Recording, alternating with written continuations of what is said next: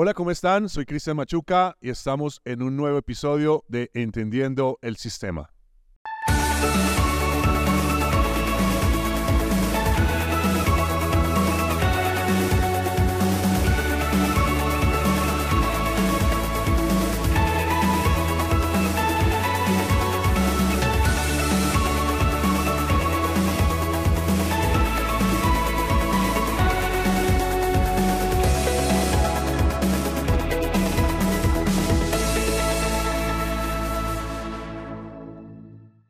Hoy tenemos un invitado muy especial en esta serie de educación política.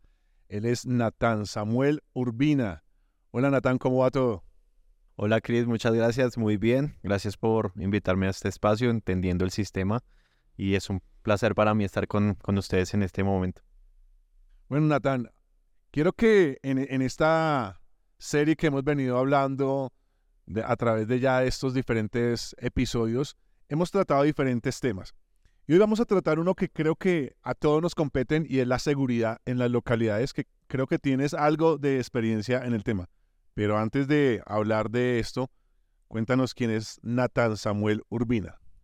Bueno, Cris, eh, Nathan Samuel Urbina es un hijo de Dios, eh, enamorado totalmente de él. Soy músico adorador, sirvo en mi iglesia en el barrio Quiroga y desde muy pequeño he servido a Dios a través de la adoración, a través de la música. Eh, además de eso, también soy abogado de profesión con un diplomado en conciliación extrajudicial.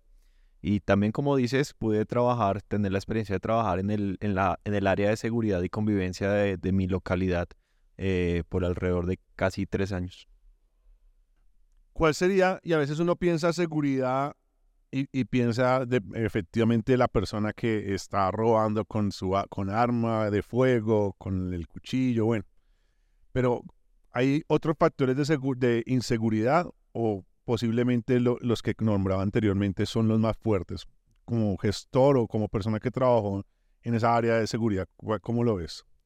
Bueno, eh, hay muchos factores realmente que afectan la seguridad o la percepción de seguridad eh, en la ciudad. Obviamente el más fuerte, digamos así, y el que por lo menos en las localidades se ve y en este momento es el, el hurto, hurto a personas, hurto a celulares. Eh, pero también hay muchos factores que afectan, digamos, la percepción de seguridad en las localidades. Uno de esos es el tema de parques, que el consumo en parques y en lugares, el consumo de sustancias psicoactivas en lugares públicos, en parques. Otro de estos es el tema de los carreteros recicladores que dejan contaminación, que hay basuras y hay muchas quejas de la comunidad eh, en cuanto a este tema. También obviamente hay temas de, que, afectan a los jóvenes en cuanto a la seguridad. Se ha hablado mucho tiempo y muchas oportunidades de la falta de oportunidades que, que tienen los jóvenes para acceder a empleo, a estudio, y ahora vemos en, muchos jóvenes que son ninis, ¿no? Que ni trabajan ni estudian. Y terminan esto buscando eh, recursos, buscando suplir sus necesidades en temas de pandillas, en temas de hurto, en temas de fleteo, todo este tema que afecta como tal la seguridad. Bueno, ¿cuál, cuál es la principal causa de inseguridad e, en, en, las localidades. ¿Cuáles, en, en, los años que llevas de experiencia, por lo que la gente dice es que hay inseguridad en mi barrio por esto? ¿Cuál es la, lo más recurrente? Mira, el, para mi percepción y para mi opinión, el, la causal de más inseguridad es que tenemos ley, tenemos normas, tenemos eh, código de policía, código penal y pero las autoridades en este momento están viviendo una falta de autoridad, valga la redundancia. Las instituciones que son el orden, que deberían aplicar el orden, en este momento se están quedando sin autoridad. Tú ves que en muchas, en muchas ocasiones, en muchas situaciones, la policía no actúa porque tiene miedo a los, a, los, a los problemas que les pueden llegar a causar.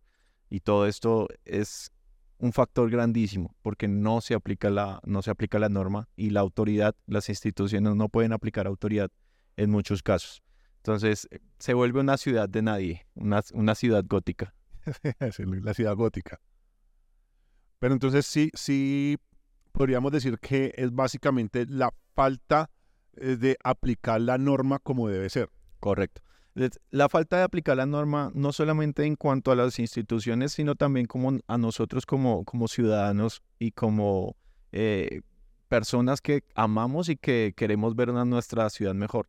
Hablaba ahorita de las, de las basuras y vemos al ciudadano, al vecino que saca la basura en las horas que no son, entonces crea un foco de inseguridad, un foco de basuras, llega el reciclador, estos recicladores vienen muchas veces con un tema, un problema de sustancias psicoactivas, de microtráfico, que es un problema que se mueve mucho también en las localidades en este momento.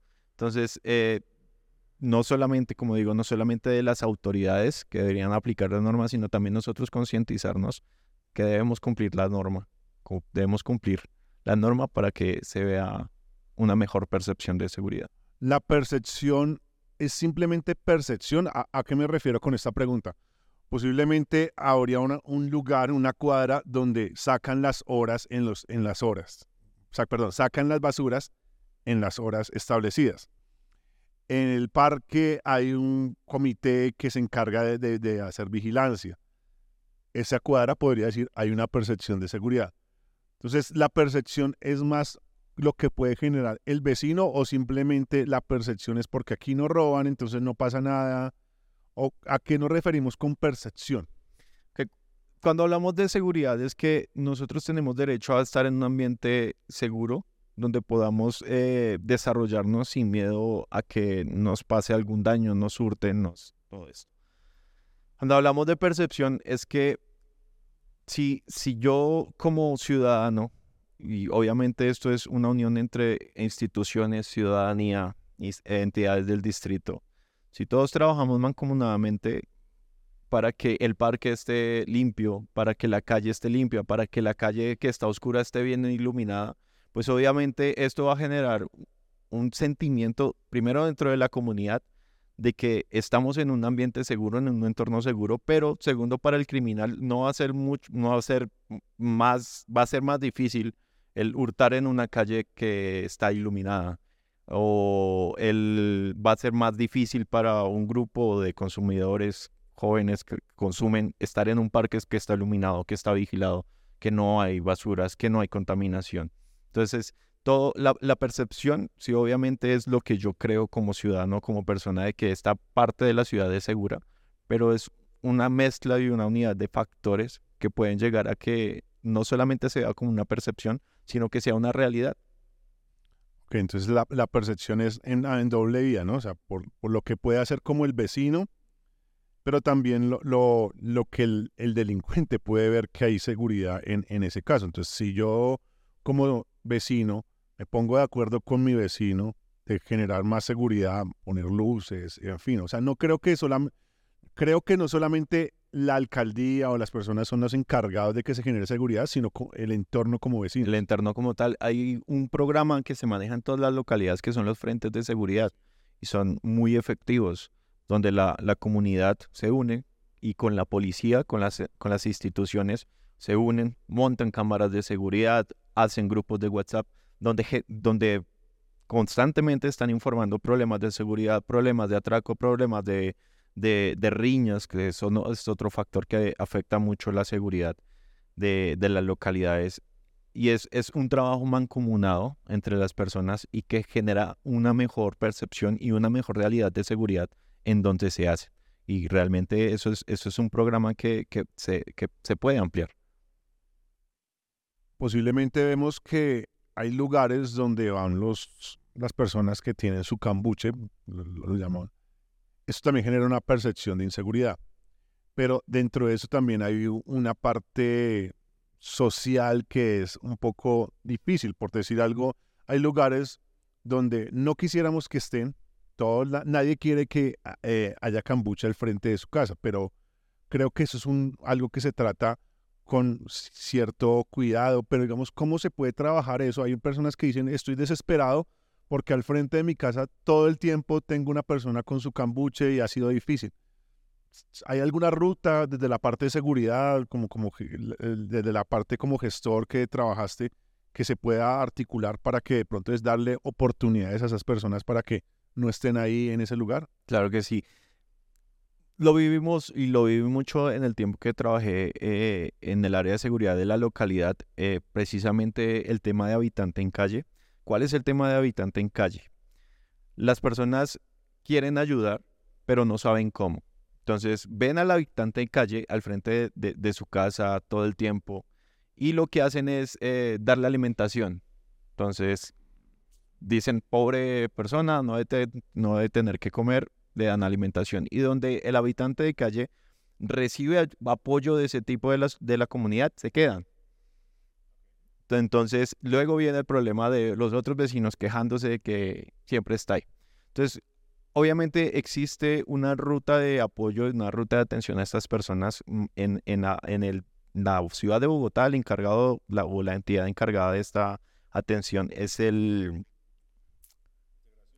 el eh, Secretaría de Integración Social. Secretaría de Integración Social es la que se encarga de todo este tema. Ellos tienen unos eh, casas de paso, hogares de paso, donde se les atiende, donde se pueden bañarse, puede pasar una o dos noches y donde se les ofrece programas para que puedan salir, puedan salir de esta condición. Obviamente hay una sentencia de la Corte Constitucional que dice que no se les puede obligar. Entonces, ¿qué es lo que se hace desde el, desde la, el equipo de seguridad, desde la, eh, la, Secretaría de Seguridad, desde la Secretaría de Integración Social? Ir a hacer recorridos y ofrecerles el programa. Pero si no, ellos no toman la decisión personal, pues no se puede hacer. Entonces, obviamente cuando, cuando, suceda, cuando suceda esto, en alguno de los casos es llamar a las entidades correspondientes, llamar a la Secretaría de Integración Social, a la Secretaría de Seguridad. En cuanto a, local, a lo local, en todas las localidades existe una oficina de seguridad de la localidad, un referente de, seguridad que puede escuchar a la comunidad, donde pueden poner sus quejas y donde se pueden tomar acciones o medidas pues, que propendan por, por solucionar ese problema. Pero realmente ese problema de, habitante en calle también se ve mucho y es un factor que puede afectar la seguridad y afecta demasiado. Podríamos decir que una de las maneras para evitar eso es no dándoles ayuda económica y en especie. Y en especie. Porque realmente eso es lo que genera que la permanencia de los, de los habitantes en calle. Porque si ellos ven que en determinado lugar, pues encuentran lo que necesitan, pues van a estar ahí siempre, siempre.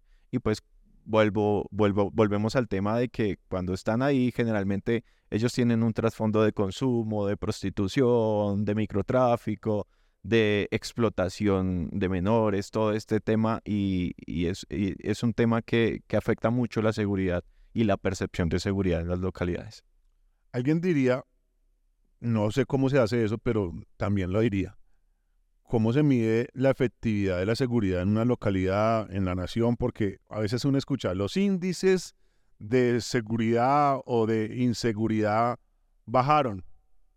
Ya no, ya antes mataron cinco personas, ahora dos. Eh, se, siente como en cifras, pero ¿cómo se mide eso? Eh, ¿A través de, qué mecanismos? ¿O es porque de pronto diría yo coloquialmente, a medicina legal no llegaron tantos cuerpos, entonces por eso sé que no llegaron a, al hospital, dejaron de llegar cierta cantidad. ¿Cómo se mide realmente que, hay, que se bajan los índices de inseguridad con respecto a un año o al otro?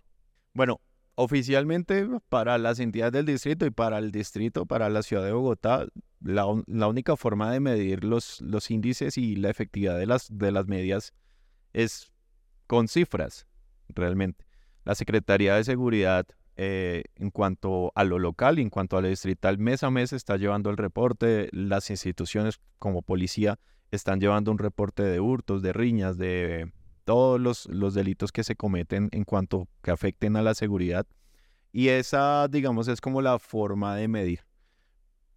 Eh, por ejemplo, en, la localidad Rafael Uribe Uribe, el, último informe indica que aunque hay delitos que bajaron, las riñas bajaron, el hurto de bicicletas bajó, pero el hurto a celulares, el hurto a personas subió 34, 34 y hasta 40%. Entonces, eso es como un indicativo que le ayuda a las entidades para saber en qué tema y en qué delito se puede enfocar, en qué horas se está sucediendo más. El tema de riñas, que generalmente es cuando se da mucho más en sectores donde hay rumba, donde hay bares, donde hay discotecas. Entonces, eh, esa es la forma de medir como tal la, seguridad para, para, las entidades, para las instituciones. Pero en últimas, el que mide, el que mide la, la, seguridad o no es el ciudadano de a pie. Porque en muchos casos, en muchas ocasiones, las cifras pueden decir, bajamos tanto porcentaje de los hurtos, bajamos en tanto porcentaje de los homicidios. Pero la gente de afuera, la gente de a pie sigue viendo que siguen matando en su cuadra, que siguen robando en su cuadra, que sigue el consumo en su cuadra o que siguen hurtando en las casas. Entonces, en últimas, el que siente la seguridad y el que siente la, la afectación en seguridad es el ciudadano de a pie. Sí, porque si a una persona le roban el celular hoy, pues él va a decir, este lugar no es seguro. Su percepción de seguridad es que ese lugar no es seguro. Y, y pues entonces la percepción de esa persona que de pronto era de paso, no va a volver a pasar por ese lugar. Entonces, entonces por eso hacía como la pregunta, ¿por qué o cómo se mide esto? Entonces, pero entonces para eso, si están las cifras, debe haber personas que denuncien. Claro. Y ese, es que ese es el problema más grave de seguridad y de incremento de delitos en, este, en el país y en la ciudad. La gente no denuncia. La gente, por, obviamente por el, el, el problema tan grande que es denunciar en este país, a, la, a las personas, le roban su celular, tiene que ir a la URI más cercana o a la URI donde se cometió el delito y si lo robaron a las 8 de la mañana sale a las 12 de la noche del mismo día si le va bien. O si hay algún funcionario en la fiscalía que por favor le, le, reciba, le reciba la denuncia. Entonces, el tema de denunciar los delitos no es fácil en Colombia, no, no es fácil. Y a la, a la gente le da, le da pereza, le da cartera ir a denunciar porque se pierde todo un día. Encima de que le robaron el celular, se perdió, se perdió un día de trabajo. Entonces, hay, que, hay que crear políticas, crear programas, crear mm, soluciones a la gente para que el acceso a la justicia, el acceso a denunciar sea mucho mayor, porque así mm, se va a incrementar la realidad de las cifras. ¿Por qué bajan las cifras? Pues porque no denuncian, pero eso no quiere decir que no esté pasando. Ok, o sea, Básicamente hay que denunciar así sea un trámite largo de hacer. Todos quisiéramos, eh, sería la utopía que, que denunciar fuera en 30 minutos realmente.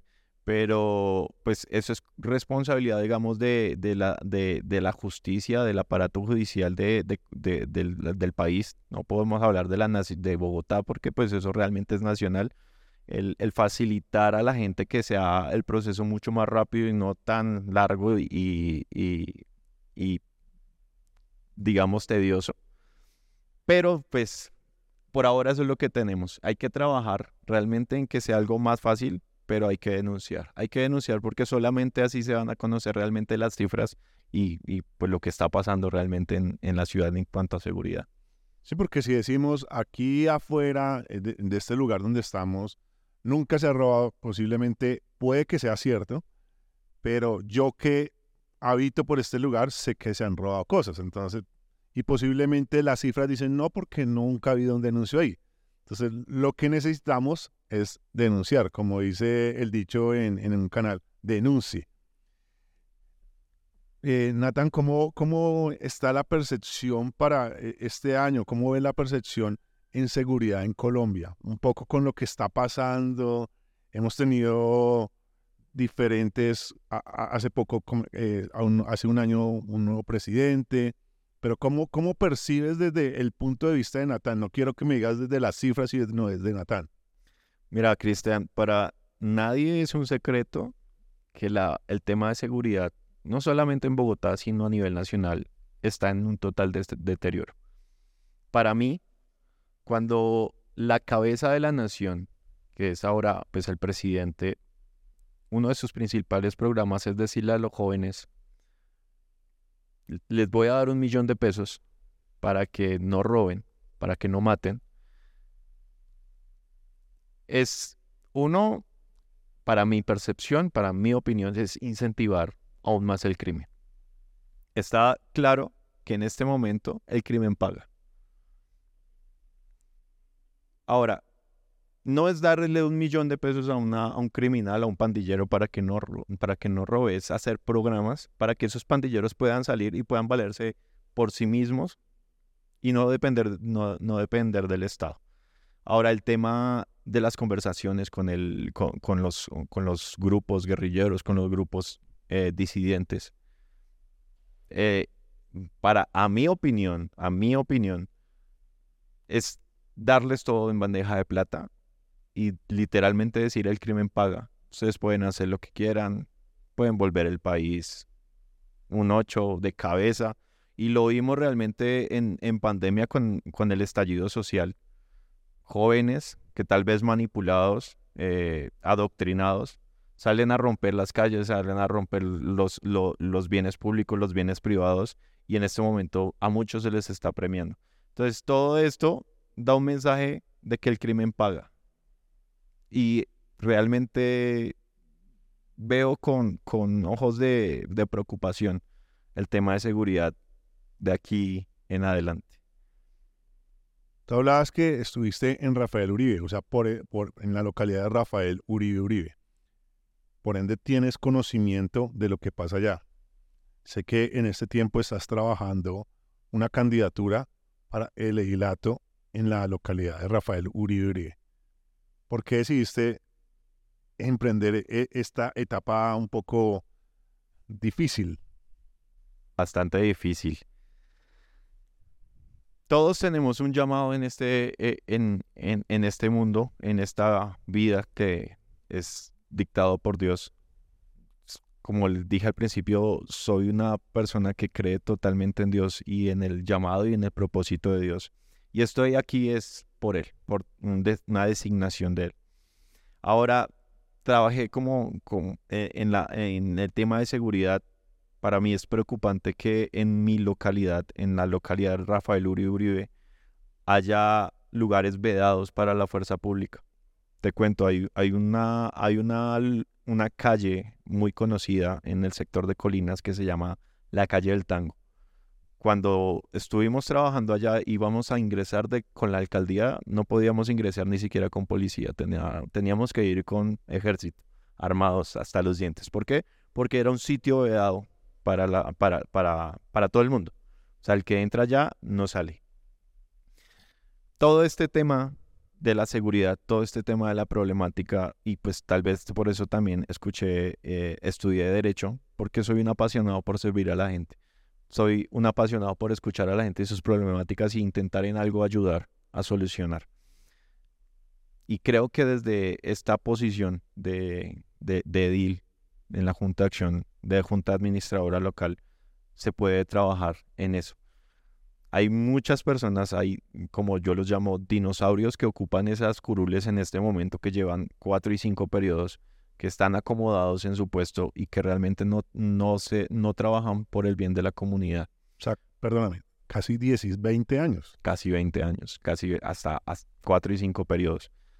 Y soy un convencido totalmente de que desde el sector religioso que representamos, desde el sector de las iglesias, se tienen que levantar hombres y mujeres, siervos de Dios con principios y valores, que los defiendan en esas posiciones que lleguen a esas posiciones a mantener los valores y principios y a trabajar por la comunidad. Porque lo digo, la iglesia por muchos años se ha mantenido, digamos, encerrada en sus cuatro paredes. Hemos orado, hemos ayunado, pero nos ha faltado pasar al campo de la acción. Y Dios me ha llamado en este momento y Dios me ha llamado en este tiempo a tomar acción. Y Dios abrió la puerta y aquí estoy, dispuesto a trabajar por mi localidad, dispuesto a trabajar por la sociedad, dispuesto a transformar nuestra localidad y nuestra, nuestra ciudad. Esa palabra la escucho muy recurrentemente con las personas que trabajan con el concejal Marco Acosta. Transformación, transformación. ¿Por qué debemos ser agentes de transformación? Porque vinimos a este mundo a marcar una huella. Vinimos, eh, vinimos a este mundo a ser disidentes me encanta decirlo así, mm, vinimos a este mundo a ser la contracultura del mundo. A eso estamos siendo llamados. Eh, y, la única forma de transformar algo es yendo contracultura. En este momento se están viviendo una cultura del vive tú, haz lo que tú quieras, vive como tú quieras, tú puedes ser quien quieras ser. Barbie. Barbie. Pero necesitamos ir contra la cultura y seguir estableciendo y transformar todo este, todo este tema ideológico y de ideas contrarias a los valores y principios que desde siempre hemos vivido.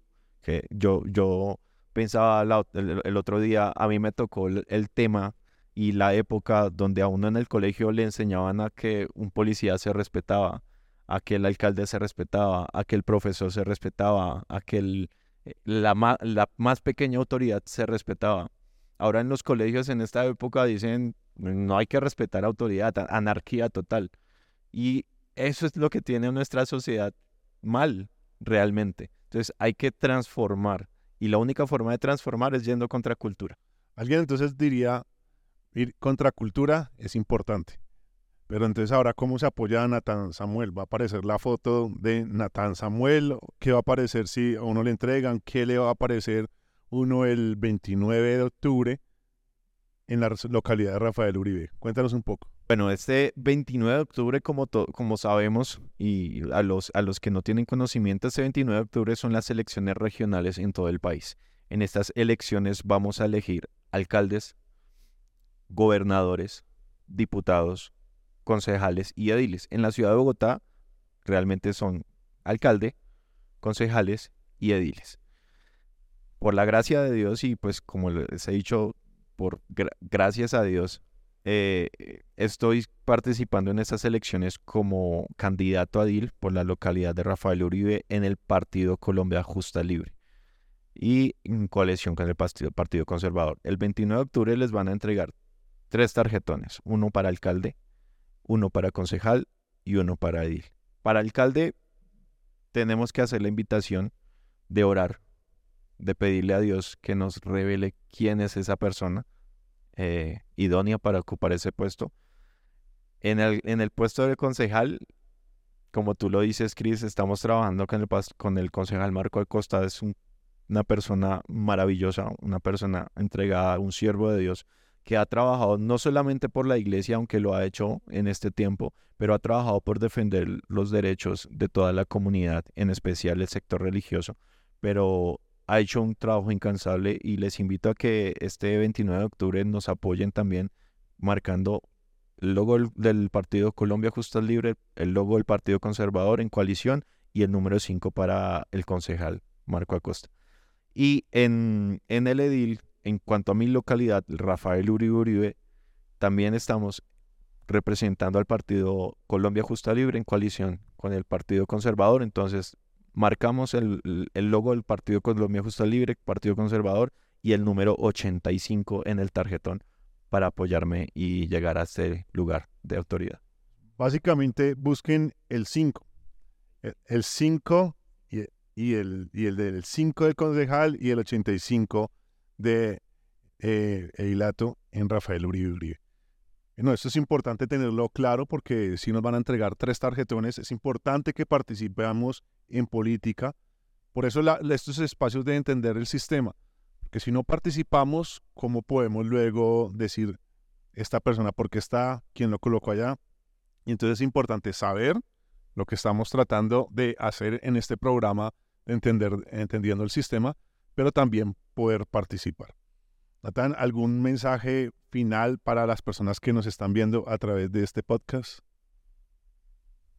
Invitarlos, invitarlos a que seamos agentes de transformación en todas las localidades, en toda Bogotá, desde el lugar donde usted está, desde el lugar donde se desarrolla, usted puede ser un agente de transformación, invitarlos a que este 29 de octubre nos apoyen con su voto y vamos, vamos a transformar Vamos a transformar nuestras localidades, vamos a transformar Bogotá y vamos a transformar nuestra nación.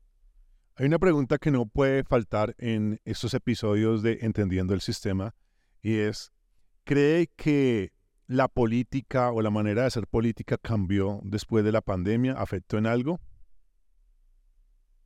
Para nadie es un secreto que en, en pandemia fue algo que nos cogió a todos desprevenidos y no estábamos listos y ha generado un cambio en todos los, los, escenarios de la vida pues, del ser humano.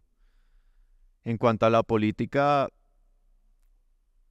hubo un tiempo, usted mm, lo pudimos ver, que en plena pandemia el, eh, hubo un estallido, se, llamó un estallido social que por jóvenes manipulados tal vez, y tal vez eh, otros pidiendo realmente sus derechos que estaban en todo su, su, su derecho de exigirlos.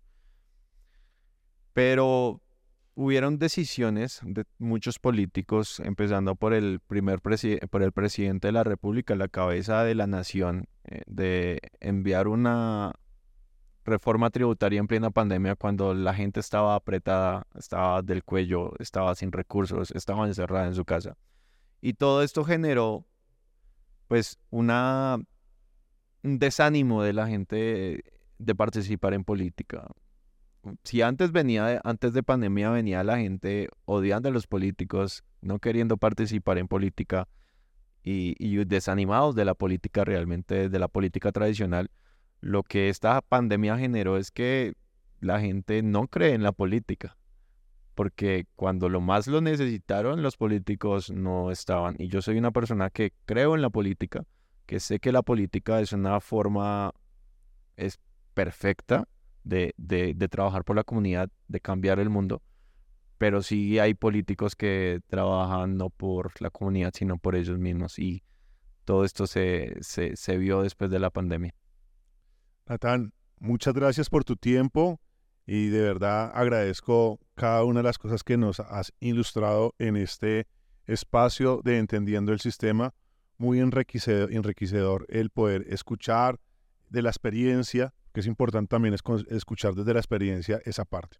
Muchas gracias, Anatel. Natán, no sé si hay algo que decir antes de finalizar este programa.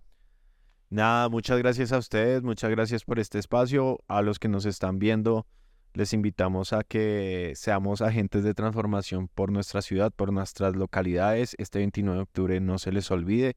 Eh, y vamos a cambiar, vamos a transformar nuestras, nuestras, nuestra sociedad, vamos a cambiar y a transformar nuestra ciudad.